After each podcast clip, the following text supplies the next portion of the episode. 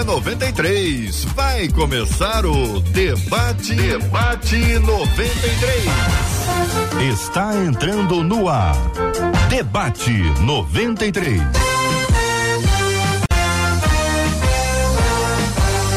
Realização 93 FM. Um oferecimento Pleno News. Notícias de verdade. Apresentação J.R. Vargas. Alô, Irmã. Aqui fala J.R. Vargas, estamos de volta, minha gente. Começando aqui mais uma super edição do nosso Debate 93 de hoje, nessa quinta-feira, 17 de novembro de 2022.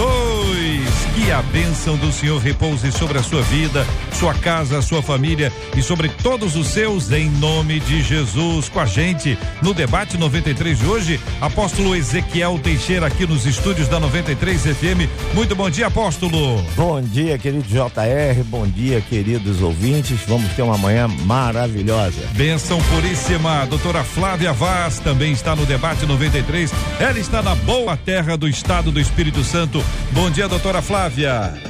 Bom dia, JR. Bom dia a todos os debatedores dessa mesa tão preciosa e os nossos ouvintes. Um bom dia para todo mundo. Conosco no debate 93 de hoje também o pastor Felipe Reis. Alô, pastor Felipe. Bom dia, meu querido. Bom dia, JR. Bom dia, debatedores, queridos ouvintes. Tenho certeza que teremos uma manhã aqui de lucidez e aprendizado. Benção. Pastor Wesley Fontes, como é que vai o senhor, pastor Wesley? Bem, bom dia, JR. Pode chamar o senhor de pastor Wesley. Mas o povo não chama o senhor de pastor Wesley. Pastor Lelinho, carinhoso. Lelinho, tem que botar aqui, porque é o jeito que é conhecido, né, pastor Verdade. Lelinho? Bom dia, JR, apóstolo Ezequiel Teixeira, doutora Flávia, pastor Felipe, nossos ouvintes. Tenho certeza que vai ser uma manhã esclarecedora. Benção puríssima, minha gente. Hoje eu estou presenteando você aqui, ele tá no debate 93 de hoje com o mini processador. Quem está acompanhando a gente pela internet vai assistir aqui essa imagem do mini processador. Eu coloquei também, tem um vídeo nosso lá no Instagram. Eu coloquei, no Vanese colocou um vídeo nosso lá no Instagram anunciando como é que a gente está fazendo o sorteio do mini processador. Então dá um pulinho lá no nosso Instagram, assista ao nosso vídeo lá, marque a pessoa e no final do programa de hoje você vai estar tá concorrendo a esse mini processador, um presente da 93 FM para você. Marcela Bastos também está no debate 93 de hoje. Bom dia, Marcela. Bom dia, J.R. Vargas, nossos amados debatedores, nossos queridos ouvintes que já estão com a gente e fazem questão de dizer que estão com a gente. A Inês França, lá na nossa página no Facebook, disse assim: ó Bom dia, povo de Deus. Vou dizer a vocês, hein? Tô preparada para mais um dia maravilhoso de aprendizado e que Deus abençoe todos os nossos debatedores. Faz como a Inês, corre lá pro Facebook, Rádio 93.3 FM. Aproveita e compartilha, porque benção a gente não retém, benção a gente compartilha. Diz que o debate 93 já começou. No canal do YouTube, JR, Felipe Melo dizendo assim: Ô JR, Marcela, bom dia. Eu já estou aguardando o debate ansiosamente. Essa palavra se repetiu, falou ontem, hum. hoje. Fica aí a dica. Daqui a pouco a gente vai ter que falar se existe ansiedade boa ou não, JR. Porque os nossos ouvintes estão numa boa ansiedade aguardando o debate 93. Nosso canal do YouTube é o 93 FM Gospel. Já dá aquela curtida, o joinha, porque aí esse vídeo se torna relevante, mais gente alcançada. E pelo WhatsApp tem gente esperando? Claro que tem. Exemplo do Wallace, que já escreveu aqui disse: Rapaz, Marcela, JR, eu já estou aqui para aprender. O WhatsApp é o 21 96803 8319 21 96803 8319. Ô Marcela Bastos, mande um abraço para o Max. Max, muito obrigada, Max. E um abraço enorme para você. Ele até me olhou ficou vermelho. É, Max, trabalho bem feito, é isso aí, tem que ser reconhecido. Muito obrigado. São 11 horas e 4 minutos na 93 FM. 11 horas e 4 minutos. Minha gente, o que que tá acontecendo com o Brasil, hein? Fala para mim, eu quero ouvir a sua palavra sobre esse assunto. Até não deu para conversar sobre esse tema, mas aquela história do ministro Barroso voltar-se para uma pessoa que fez a ele uma pergunta. Você pode dizer assim: ah, o cara é chato, o cara ficou falando no ouvido dele. Seja o que for, seja o que for, essa resposta, perdeu mané, não a mola, perdeu mané. O povo do Rio de Janeiro sabe bem como essa expressão é utilizada já há muito tempo pelo crime. Os criminosos utilizam essa expressão quando fazem um assalto e dizem perdeu mané. É, todo mundo aqui no Rio sabe muito bem disso. O que, que significa essa frase nesse contexto, minha gente? Tem tudo que analisar o contexto. Perdeu mané, não a mola. Aí depois, no mesmo contexto lá, no outro momento ainda nos Estados Unidos, o ministro Gilmar Mendes acabou sendo questionado por uma por uma mulher que dele se aproximou, me parece falando espanhol. E a pergunta dela, é isso ou não? É isso. O crime compensa no Brasil? Pergunta dela, hein? Que perguntinha, hein? Ela teve acesso direto, ele se imagina, encontrou aonde? Corredor do, do hotel, desce do elevador, porque tinha um elevador atrás. Aí encontra com ele, esbarra com ele e fala: O crime compensa no Brasil? Qual foi a resposta do ministro? Não sei. Não sei. A mulher, por sua vez, volta a perguntar a mesma coisa, mas agora ele não responde. Debatedores vão poder conversar sobre esse assunto daqui a pouquinho. E outra coisa que está aí, está na pauta do dia a dia, o ator José de Abreu entrou com notícia crime contra Cássia Kiss. Como a Cássia Kiss está apanhando, minha gente. A pessoa não pode ter opinião. Se tiver, ela apanha. Ela está sendo cancelada pela Rede Globo, pelos atores da Rede Globo, por todo mundo desse meio artístico que pensa diferente. Ela pensa diferente, respeita. Pensa, ela não pode dar a opinião dela. E por desde que ela deu a opinião dela, ela está sendo massacrada. E agora tem uma notícia crime que vem das mãos do José de Abreu, trazendo sobre ela este peso. Debatedores vão comentar sobre esse assunto e você fica à vontade para falar sobre o tema nós já estamos aqui no debate 93 de hoje.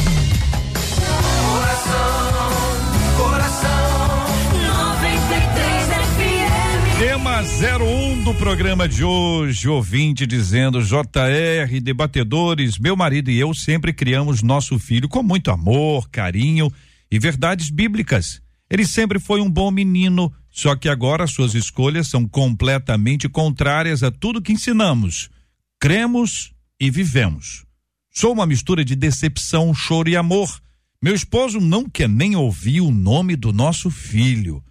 Devo forçar meu marido para que, como pai, ele busque o filho?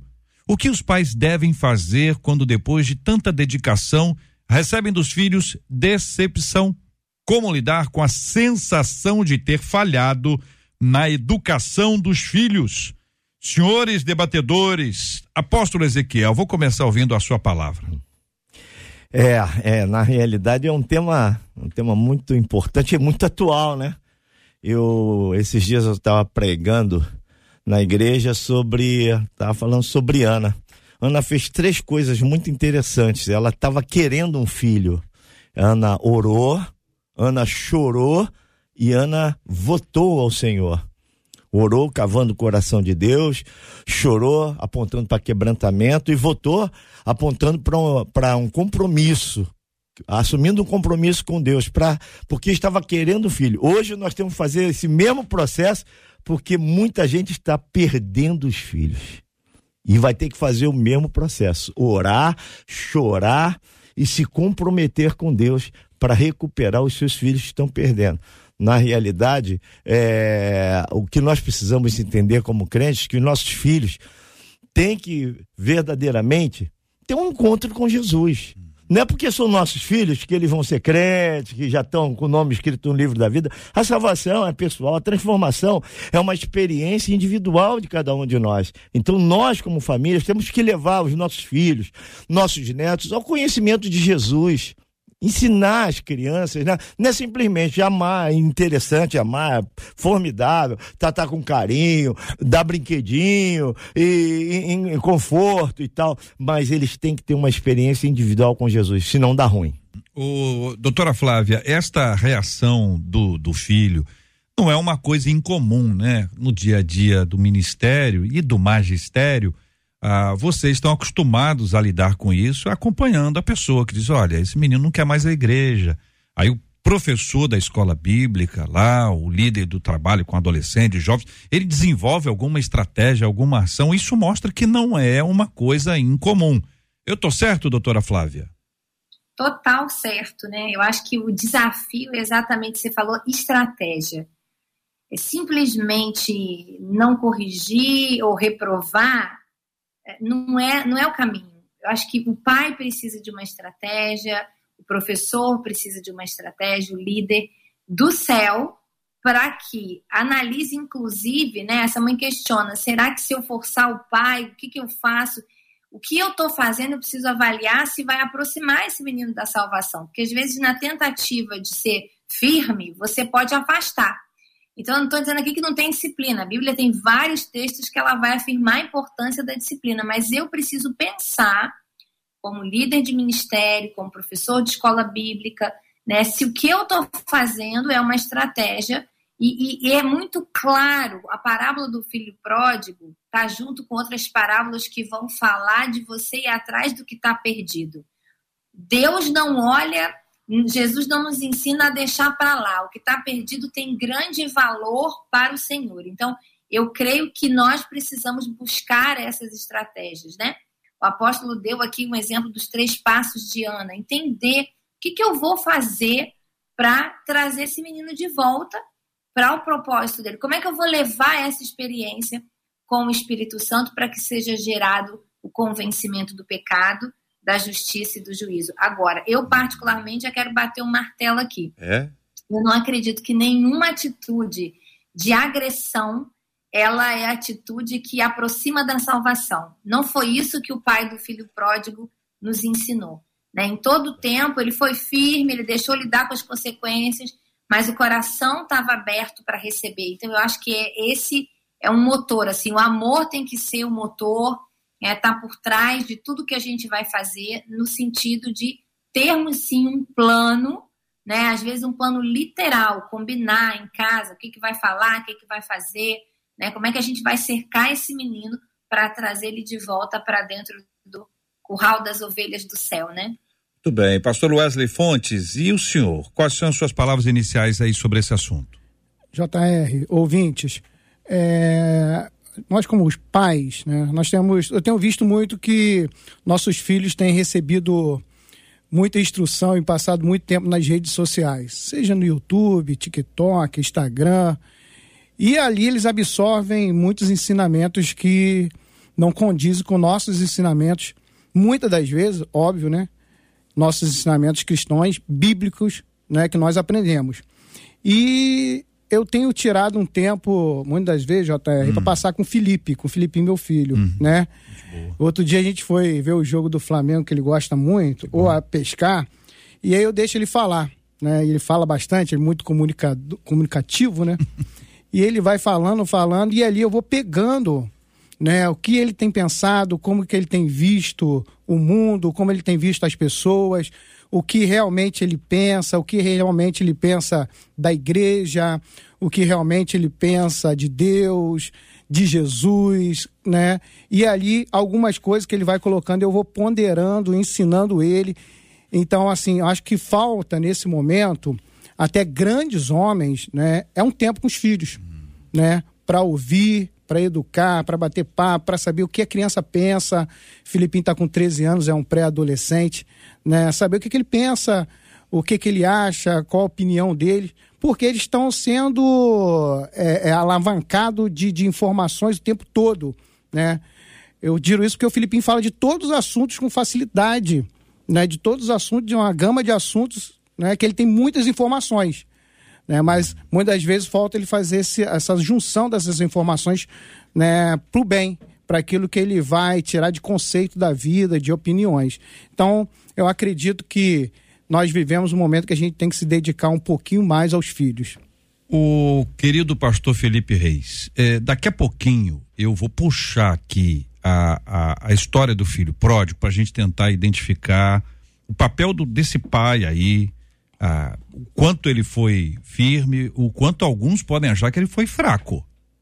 Como é que o menino pede a herança e leva? Alguns vão achar que ele foi, que ele não foi tão firme quanto deveria ter sido, que ele devia ter ter feito, ter, ter é, apresentado algum tipo de, de palavra contrária. Daqui a pouco não vamos entrar nesse ponto. Vamos entrar também na questão do, do ouvir, que é um outro lado fantástico, o quanto a gente deve ouvir e precisa ouvir as pessoas que estão ao redor, não só os nossos filhos, porque se não são nossos, são filhos de outros. Pastor Felipe. Bom, é, quero começar dizendo que para nós que estamos de fora, as coisas são sempre mais simples, né? Mas uma coisa que os pais precisam compreender é que a relação com o filho, ela não pode ser inviabilizada porque o filho fez escolhas diferentes na vida. Outro ponto é que o filho ele conhece muito bem os princípios e os valores dos pais. E quando ele percebe que os pais estão ali amando, disponíveis, apesar dos caminhos que ele tem escolhido, ele percebe o esforço dos pais na manutenção dessa relação. Então, isso é uma coisa que conta muito positivamente para trazer o filho de volta. Uma frase que essa mãe disse foi: Ele sempre foi um bom menino. Então, acho que vale uma reflexão também sobre isso aqui. Será que ele deixou de ser um bom filho por conta das escolhas que ele tem realizado? Porque uma coisa não necessariamente tem a ver com a outra. Ah, ele pode não estar cumprindo, de repente, algumas expectativas que os pais criaram, mas pode ser que ainda assim ele seja um bom filho. É. Nós vamos avaliar esse processo que se dá por meio do, da, do ouvir. Apóstolo, é, essa, essa, até tem um texto muito interessante, Rubem Alves, que fala sobre a escutatória. Ele dizia que, olha, eu já vejo curso, todo mundo oferecendo curso de oratória, não vejo muita gente oferecendo curso de escutatória. E isso é só uma crítica para poder dizer o quanto nós temos dificuldade para ouvir as pessoas. E eu tenho impressão, apóstolo, não sei se o senhor concorda comigo, que ultimamente nós estamos assim, se já não havia paciência para ouvir, essa paciência para ouvir está diminuindo. Porque quando eu trato aqui de ouvir, eu ouvi sem celular, eu ouvi sem televisão, é ouvir a pessoa, é quase que um olhar para a pessoa, para ver a pessoa e ouvir a pessoa, que é uma coisa mais completa. Você ouve o semblante, você ouve as reações, essa comunicação não verbal, que é tão importante da gente identificar e às vezes só conseguimos identificar olhando enquanto estamos ouvindo. Tá ficando mais difícil, apóstolo? Parece que as pessoas estão muito solitárias, né? Estão muito solitárias, como foi dito aqui, o negócio do, da internet ah, estão recebendo muita informação e não tem estrutura para receber tanta informação que estão recebendo. Informação de tudo quanto é jeito. É muito importante que o, o pai converse com o filho, o filho converse com o pai. Eu, eu tive um pai, um pai precioso. Uhum. E eu, eu me lembro que eu parava para sentar, para escutar meus, meu pai. Meu pai não deixou uma herança de latifúndios, de poupanças poupudas, euros, dólares, mas meu pai deixou uma herança espiritual que me enriqueceu. Me enriqueceu na orientação, meu filho, assim, assim. Para quem não sabe a história do meu pai, meu pai, ele era diabético e ele nos últimos dias dele, ele foi foi foi sendo amputado, foi sendo amputado, foi sendo amputado. E eu vi aquele homem que era um homem ativo, um homem muito, sei lá, trabalhador, muito, muito dedicado e determinado. E advogado também, eu, ele tinha um escritório comigo, a gente trabalhava junto, de repente eu vi ele reclamando de uma feridinha, foi cuidar da feridinha no pé, o, o médico falou, tem que cortar a perna. foi cuidar da, daqui a pouco, botou uma prótese, daqui um tempinho, tem que cortar outra perna. E foi sendo amputado, amputado. E ele tinha tempo de ficar na sala e eu escutar e ele me dar conselho, falar, olha, tem coisas que Deus está me mostrando. Ezequiel, no céu eu vou ter minhas duas pernas. Deus me mostrou muitas coisas que eu posso falar, mas ele falou: isso aqui você pode falar, mas isso aqui não fala, não. Uhum. Isso aqui você não pode falar.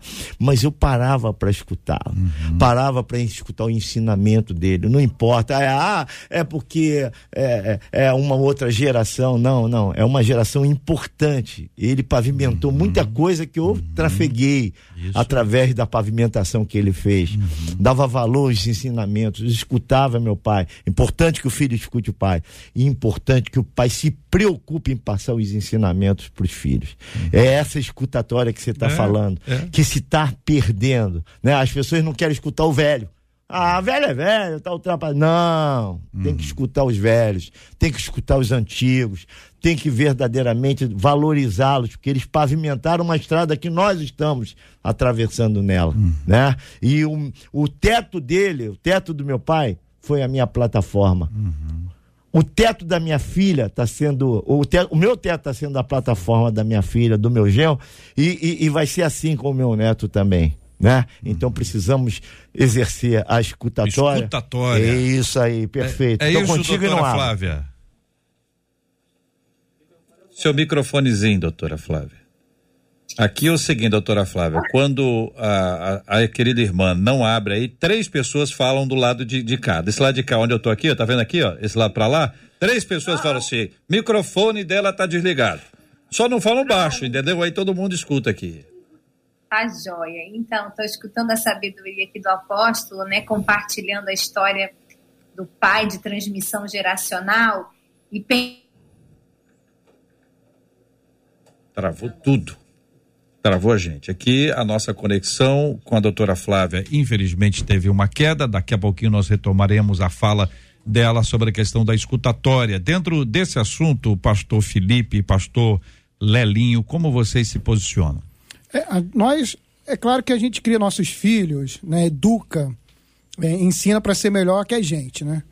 É, esse é o desejo que eu tenho no meu coração, que meus filhos vá além do que eu fui, seja é, instruído na sua vida profissional, né, também na sua vida eclesiástica.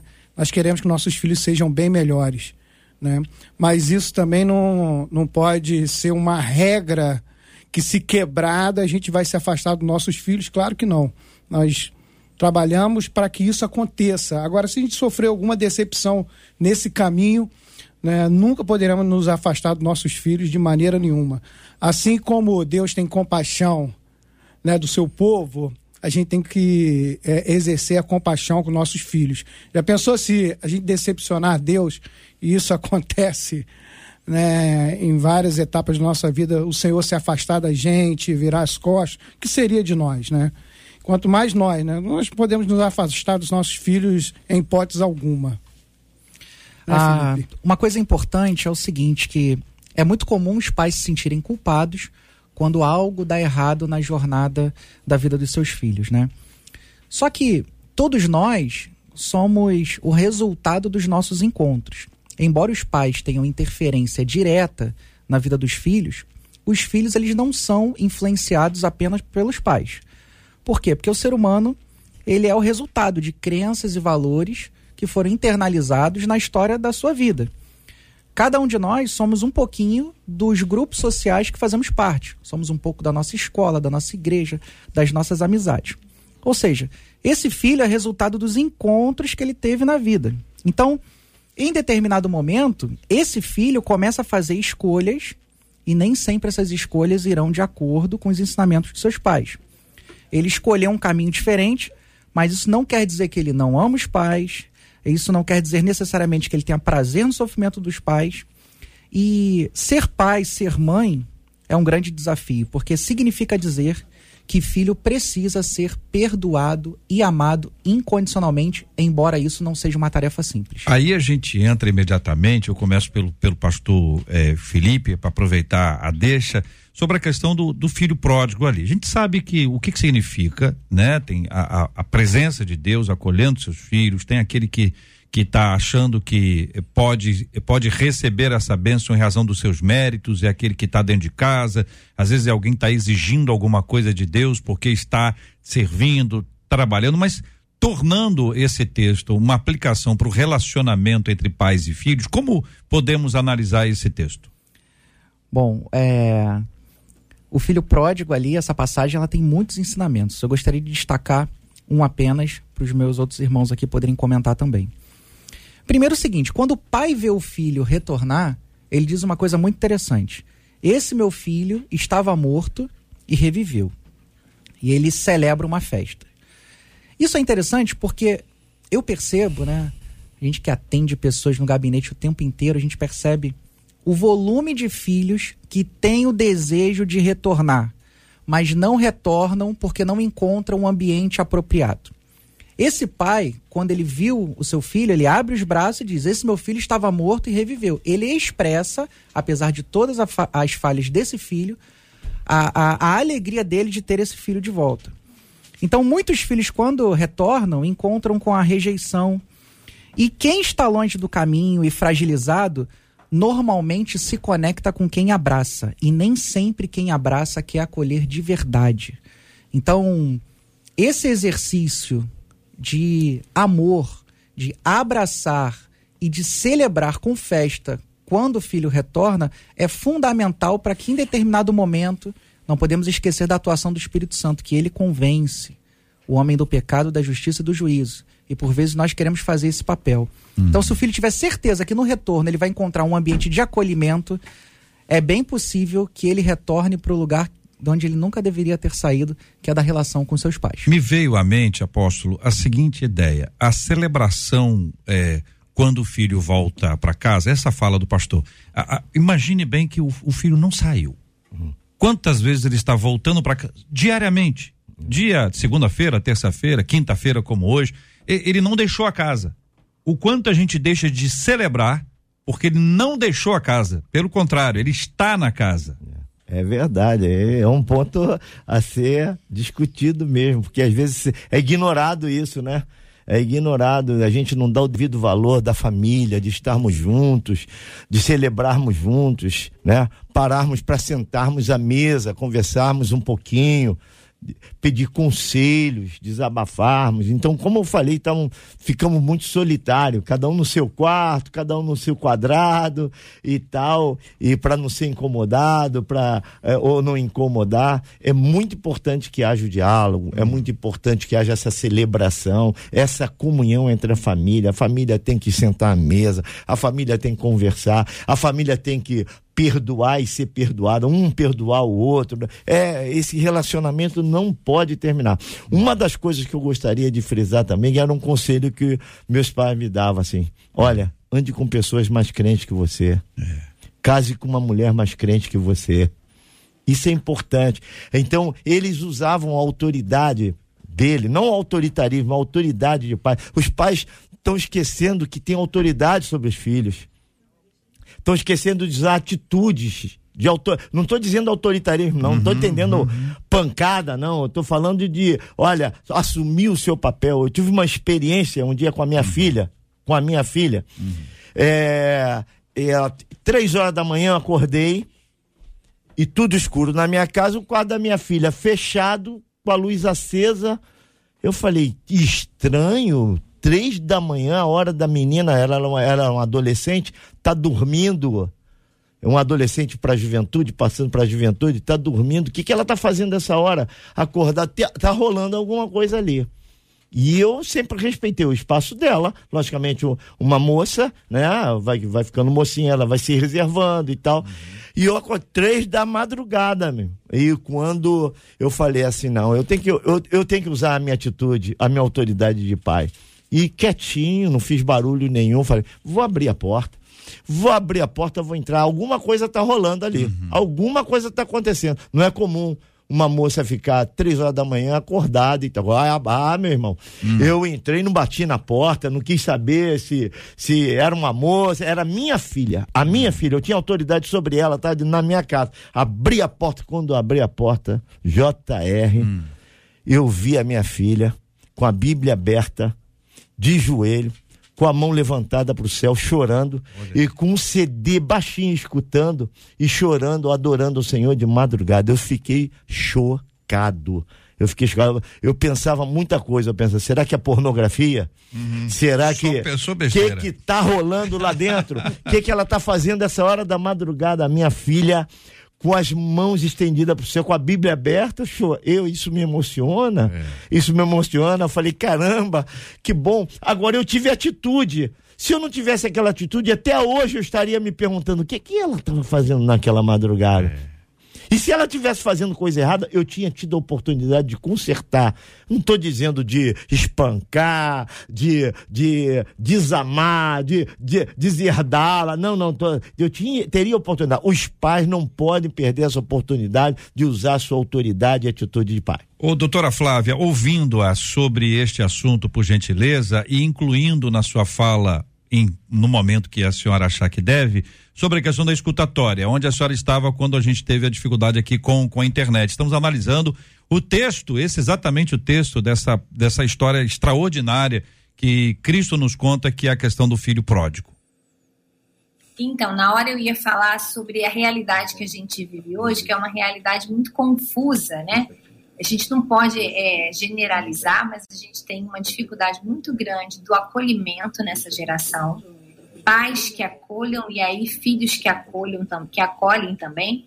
E muitas vezes dificuldade de estabelecimento de limite. Então, eu queria trazer aqui uma coisa que eu acho que é bem interessante, que é tem um conceito que alguns autores vão falar dos estilos parentais. Como é que os pais são pais?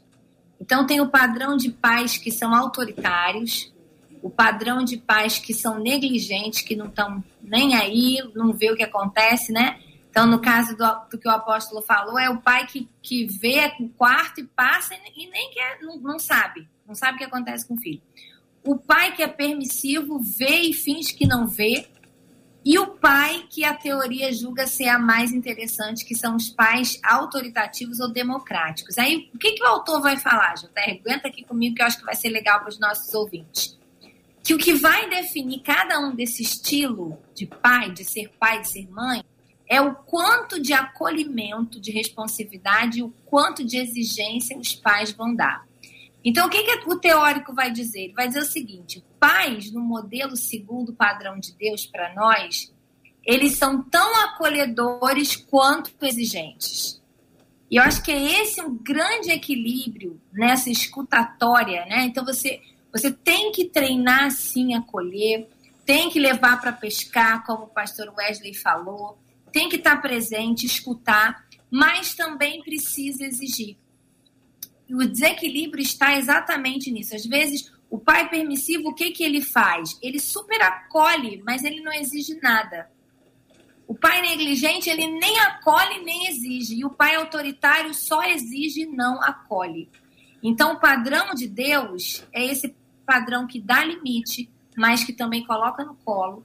E eu acho que é isso que a gente precisa buscar através do relacionamento com o Espírito Santo, como pais como líderes, na relação com cada um dos filhos, porque dos, dos liderados, dos discípulos, porque cada um é um. Né? Tem filho que você vai precisar aumentar o nível de exigência porque ele é, se deixar o cabresto, vai embora. Outro, ele já é naturalmente o, o irmão do filho pródigo. E você precisa aprender a celebrar, mas em todos os contextos, né? Eu acho que é, perceber isso para mim foi muito importante como mãe de que é tão valoroso cobrar, exigir, quanto acolher, amar, ouvir escutar. Doutora Flávia, repita essa descrição. É autora, autor o quê? Pais autoritários. Sim. Pais permissivos, Sim. que são aqueles que deixam tudo. Pais autoritários que cobram tudo. Pais negligentes são os que não veem nem o que acontece e pais democráticos, vou colocar o, o, termo assim, fica melhor. O outro termo é autoritativo, que tem esse significado, que são os pais que, ao mesmo tempo que eles exigem, cobram, eles também acolhem, escutam né, e colocam no colo. Muito bem. Pastor Wesley. É, a Bíblia vai falar em Salmo 127, 3, que nossos filhos são heranças do Senhor. Né?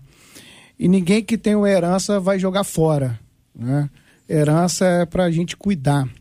E o que eu tenho observado muito é, na igreja é que alguns pais têm colocado os filhos para fora de casa. Seja porque discordou por algum tipo, alguma questão, né, que não concordou e de forma autoritária tem colocado para fora de casa.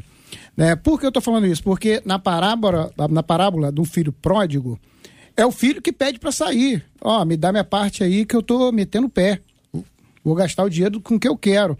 Agora, a gente tem enfrentado também algumas situações que os pais têm colocado os filhos para fora de casa. Quer dizer, concordou a vida toda com o filho, ensinou a vida toda. Por um motivo, uma questão que não se concorda, alguns pais têm colocado os filhos para fora de casa. Então, há um momento, e essa é a oportunidade que você está nos ouvindo, para procurar o teu filho. Você que por alguma questão, de forma autoritária, colocou teu filho para fora de casa, vai procurar o teu filho, vai fazer as pazes. A mãe que por algum motivo se decepcionou com a filha e colocou para fora de casa, procura tua filha, faz as pazes. Há um momento de reconciliação, não é um momento de jogar a herança para fora, né? Assim como o maior exemplo que nós temos na Bíblia é justamente o relacionamento de Deus para conosco, né? Jesus, diversas vezes, ele fala o seguinte, que é um relacionamento de pai para com filho de pai para com filho. Nós somos filhos. Deus é nosso pai. Então, esse é o maior exemplo que nós temos de relacionamento na Bíblia, né? E esse pai nunca nos deixa, apesar de a gente decepcionar, apesar de a gente não fazer aquilo que muitas vezes ele não concorda, ele não quer, e a gente faz pela nossa vontade própria, pelo nosso ímpeto, nós fazemos, acabamos quebrando a cara, verdade, mas ele nunca nos abandona, nunca nos deixa. Então, esse exemplo tem que ser seguido pela gente, porque eu tenho visto nesses últimos dias, JR, uhum. até grandes homens que por não por discordar de alguma questão com seu filho, acaba colocando o filho aí para correr. É, mas existem também, pastor, é, diversas outras formas, ausência, Verdade. frieza, indiferença. A pessoa às vezes não percebe. Tá colocando porque acha que o que vale é o alimento, é o teto, é o cobertor, é a roupinha, é a escola, é a saúde. Então acho que tá, tá ali é, é, resolvendo os problemas principais enquanto a gente vê. Ao mesmo tempo, eu queria falar para as heranças. Você que é filho, você, se é filho, você é herança. Sua identidade. Qual é a sua identidade? Sua herança. Eu sou herança do Senhor para a vida dos meus pais. Então não não se afaste dos seus pais, ainda seus pais têm errado. Tá achando que seus pais são o quê? Anjo? Verdade. Os pais também, os pais também erram, é, é, é, conversa de pai, né? Os pais também erram, meus filhos. Lógico que os pais erram. E exatamente por conta disso, a gente precisa ter misericórdia. Muitos filhos, muitos filhos guardam uma frase que foi maldita. Não foi bendita, não. Mas esquecem nove benditas. Dez frases. Alguém falou uma frase, uma palavra jogou uma bomba. Não tá certo não, hein? Tá errado, não. O pai e a mãe não devia ter dito isso, não devia. Mas esquece as outras outras tantas vezes que palavras boas foram colocadas. A gente tem um, uma fixação por essas coisas, que a gente se abraça às coisas ruins e esquece das coisas boas. Vou dizer outra vez, não pode gerar a palavra maldita. Mas também a gente não pode ter esse peso. Estou falando isso, o filho, o filho, o filho em relação aos pais. Os pais em relação aos filhos a mesma coisa. Seu filho às vezes falou uma bobagem lá, é lógico que é bobagem. Claro, tá errado, tá errado, você discorda, você discorda, mas as outras coisas, vamos tentar reconstruir essas coisas. Aquele, aquele, o, o menino hoje rebelde é aquele menininho que tava no seu colo. Que aquele menininho queria Verdade. jogar bola queria eh, conversar com você sobre a vida. Às vezes o menininho continua tentando conversar com você sobre a vida e você não tem. Eu vou para um break aqui que eu tô. Você pode ouvir o podcast do Debate 93. Encontre a gente nos agregadores de podcasts e ouça sempre que quiser. Debate 93. Debate 93. De segunda a sexta, às 11 da manhã. A fala dos nossos queridos e amados ouvintes na voz da Marcela enquanto eu me recomponho. Estão nos acompanhando nossos ouvintes e falando. Uma delas pelo YouTube disse assim: infelizmente, eu estou passando por isso com meu filho. Uma outra ouvinte, a Natália, disse assim: acho que os pais precisam ter maturidade para entender quem são e o que fizeram e se fizeram um bom trabalho e confiar no processo que eles mesmos construíram. O problema é que a gente, diz ela, pais como adultos, muitas vezes não trabalhamos as nossas emoções e aí descontamos isso nos nossos filhos. Um outro ouvinte disse assim: Vou confessar a vocês, eu tenho saudade de quando os meus filhos eram pequenos. Hoje está muito difícil. Uma outra ouvinte, a Bernadette, já disse assim: o problema é que boa parte dos pais de hoje estão apáticos diante de seus filhos e de suas famílias. Um outro ouvinte pelo WhatsApp. Eu e a minha esposa temos chorado muito pelas escolhas do nosso filho. Uma outra ouvinte disse assim: passo por isso na minha casa.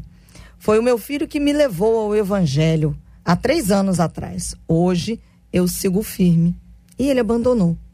Eu oro, já consegui que ele fosse algumas vezes novamente comigo na igreja, mas confesso a vocês que as escolhas que ele tem feito têm me deixado muito triste. Uma outra ouvinte na mesma linha dizendo: meu filho é adolescente, não sei como fazer, morro de medo, porque o lugar em que vivemos é muito tenebroso.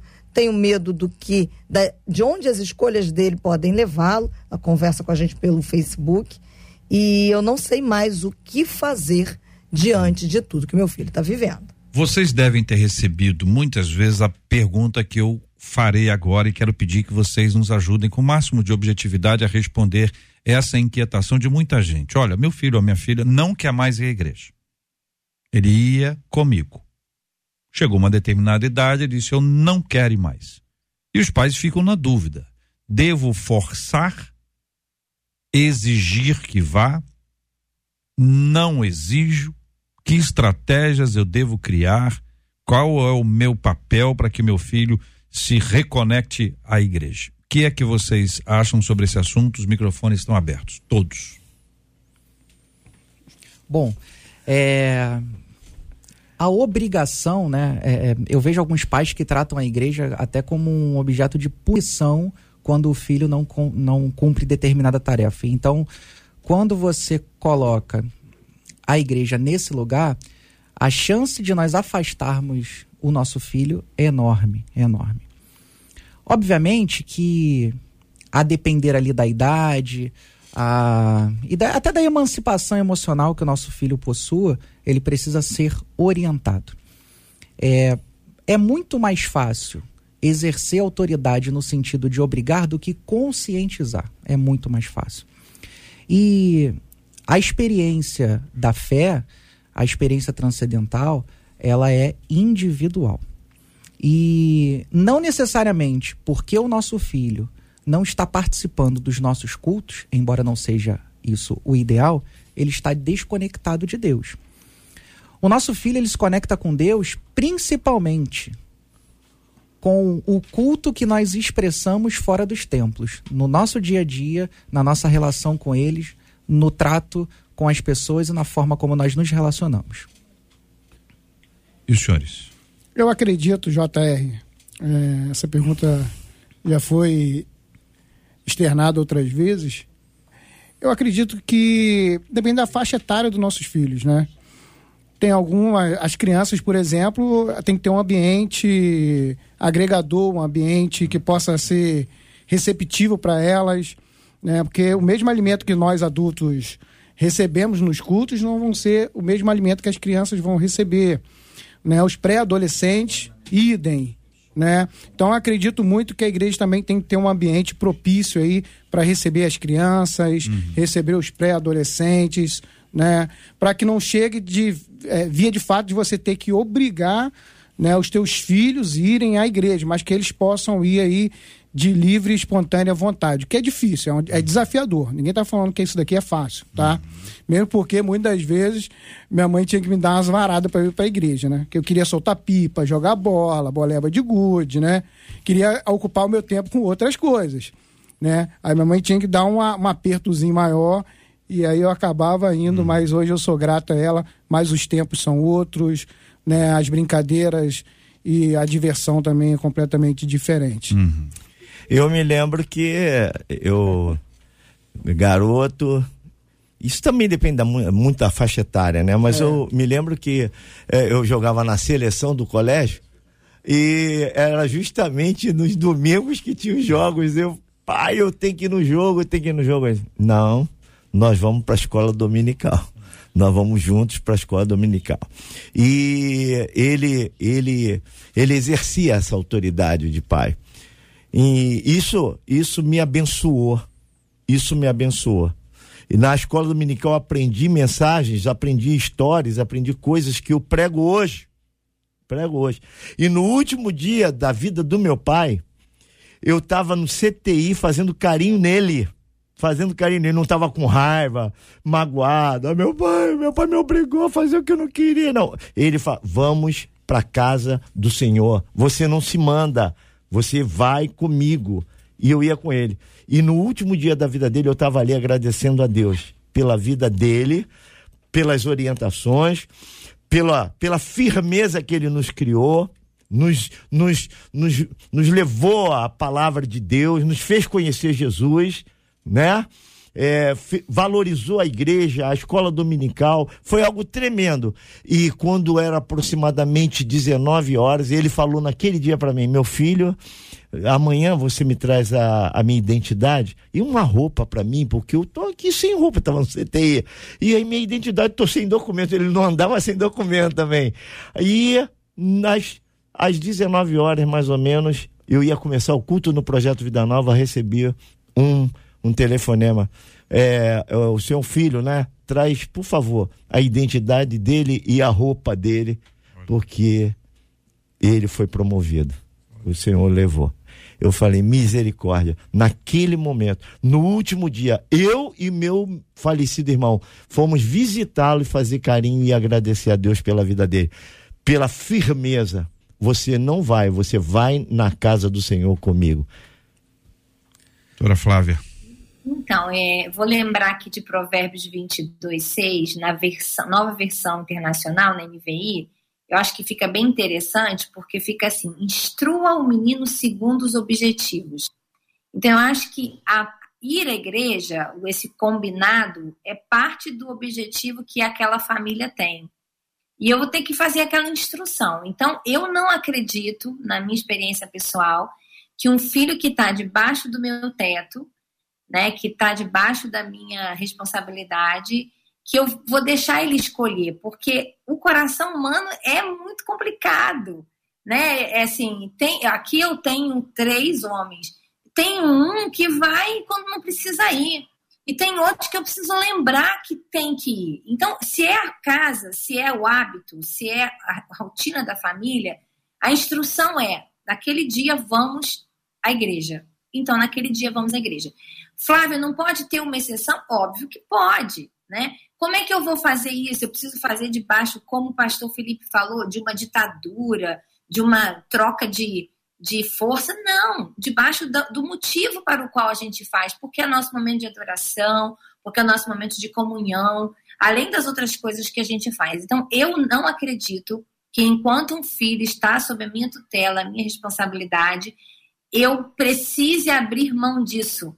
Porque quanto antes eu começar a abrir mão, se ele já tem a natureza voltada para não querer, ele vai de fato firmar aquela escolha. Então, eu, em amor, preciso mostrar as razões. Posso negociar uma vez ou outra, claro, devo, né? Às vezes é como disse o apóstolo Ezequiel: todos os meus filhos jogaram bola, né? Até o mais velho, até 17 anos, chegou a jogar meio profissional. Então, às vezes, se o campeonato é uma final, eu vou negociar vai cair no horário do culto, mas o que, que vai compensar? Vai, vai compensar de alguma. É, é um combinado. Então já está claro que funciona desse jeito. Então, essa é a minha postura, JR. Muito bem. Eu tenho cuidado aqui sempre para dar exemplos e sempre considero com os nossos convidados que eles fiquem à vontade para contar suas experiências. Nesse caso aqui são experiências boas, evidentemente, nós estamos ouvindo aqui, mas tendo todo cuidado com isso. Mas eu me lembrei de uma experiência minha eu nunca fui um craque no futebol. Uma pessoa disciplinada, empenhada, decidida. Isso tudo faz, faz o seu futebol, que não é tão grande, parecer até uma coisa melhorzinha, né? E eu fui convidado para um jogo de futebol e lá naquele jogo era um jogo de, da minha escola, enfim, aí eu fui selecionado para ocupar o time da escola. Isso aí para um adolescente é melhor que a seleção brasileira, é um negócio extraordinário. Você sabe, o homem, doutora Flávia, homem pensa nisso como a coisa mais nessa fase, pelo menos na, na minha fase, a coisa mais importante da vida é você ser reconhecido como um craque de futebol. E aí, cheguei em casa, eu contei para minha mãe com toda alegria. Ela tá ouvindo a gente agora. Disse: "Mãe, só não vai acreditar. Eu fui escolhido para seleção da, da minha escola. Seleção da minha escola.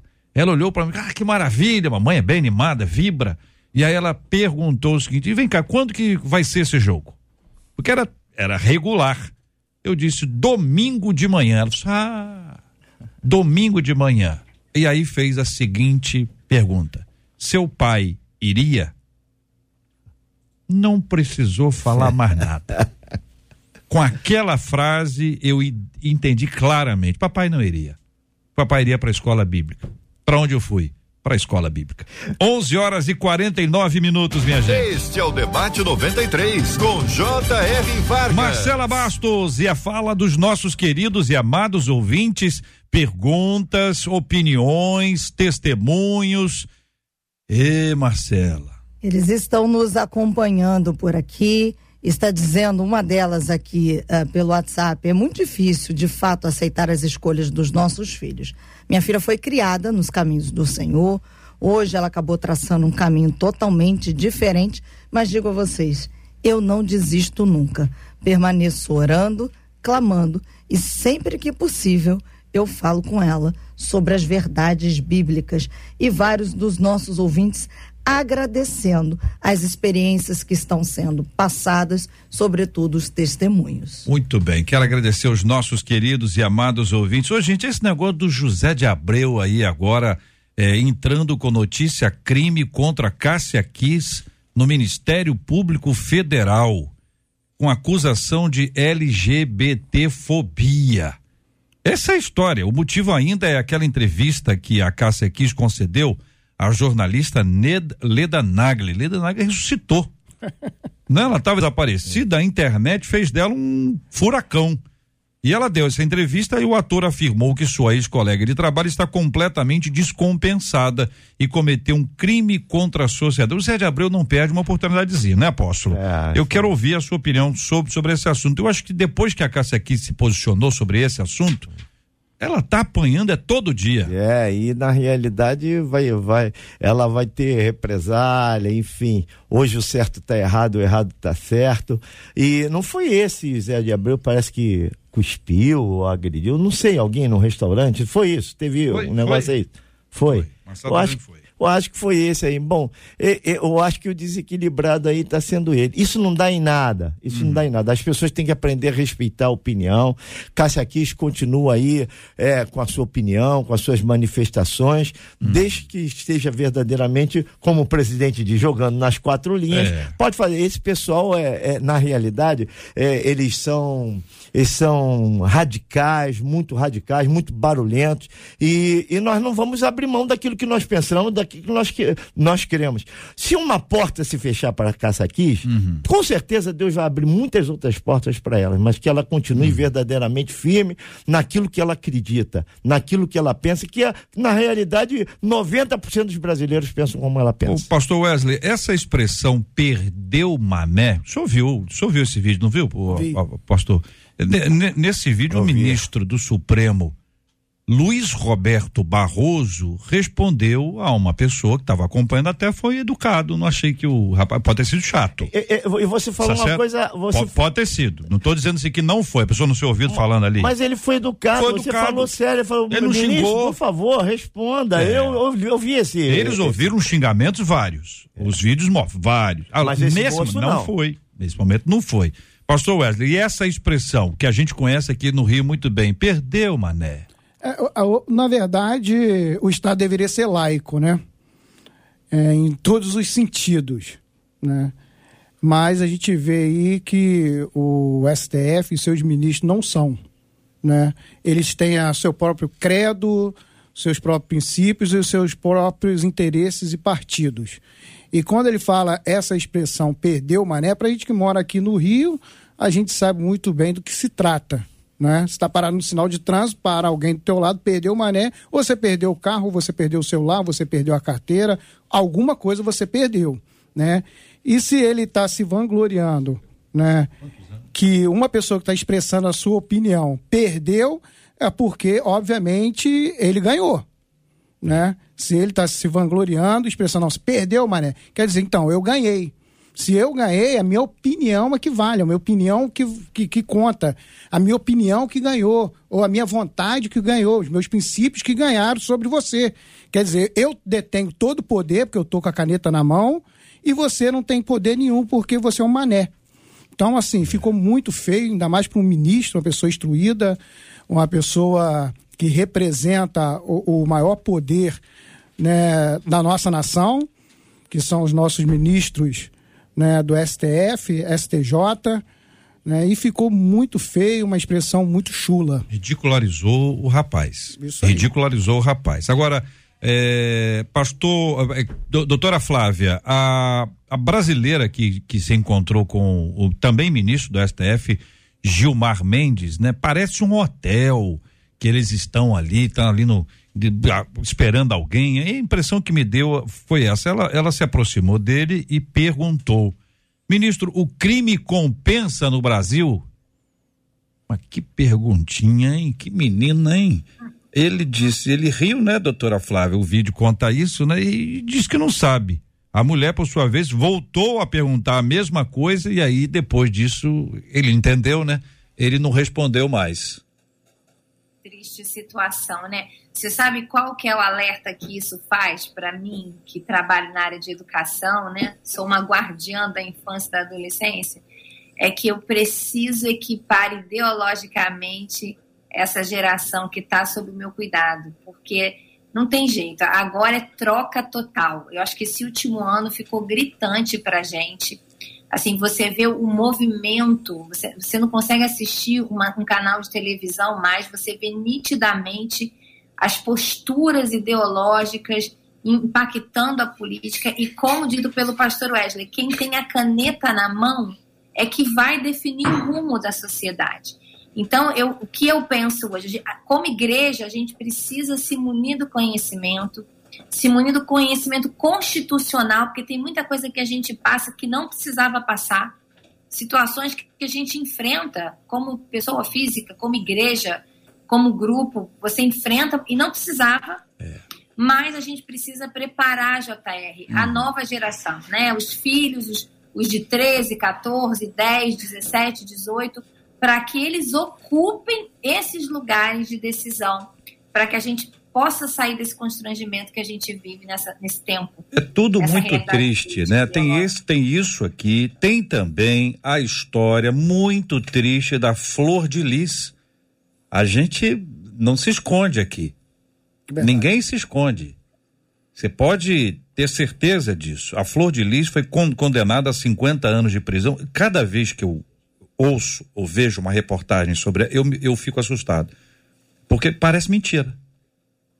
Parece um filme. A, sensação verdade. que a gente tem é essa. Verdade. Não é possível que ela fez isso, gente. É verdade. Bom, a Flor de Lis foi condenada, pastor Felipe, a 50 anos de prisão por homicídio triplamente qualificado, tentativa de homicídio duplamente qualificado, além de uso de documento falso e associação criminosa armada. É impressionante. Impressionante, inacreditável. Provérbios 28, 13 nos diz que quem confessa os seus pecados e os abandona encontra misericórdia. Eu fico pensando um pouco sobre isso porque eu percebo muitas pessoas querendo encontrar um ambiente para abrir o seu coração, confessar os seus pecados.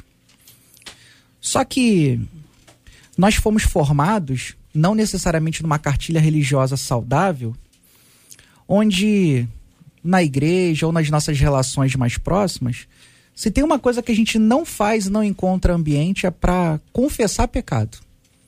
Porque quando a gente confessa, essa misericórdia ela não é exercida.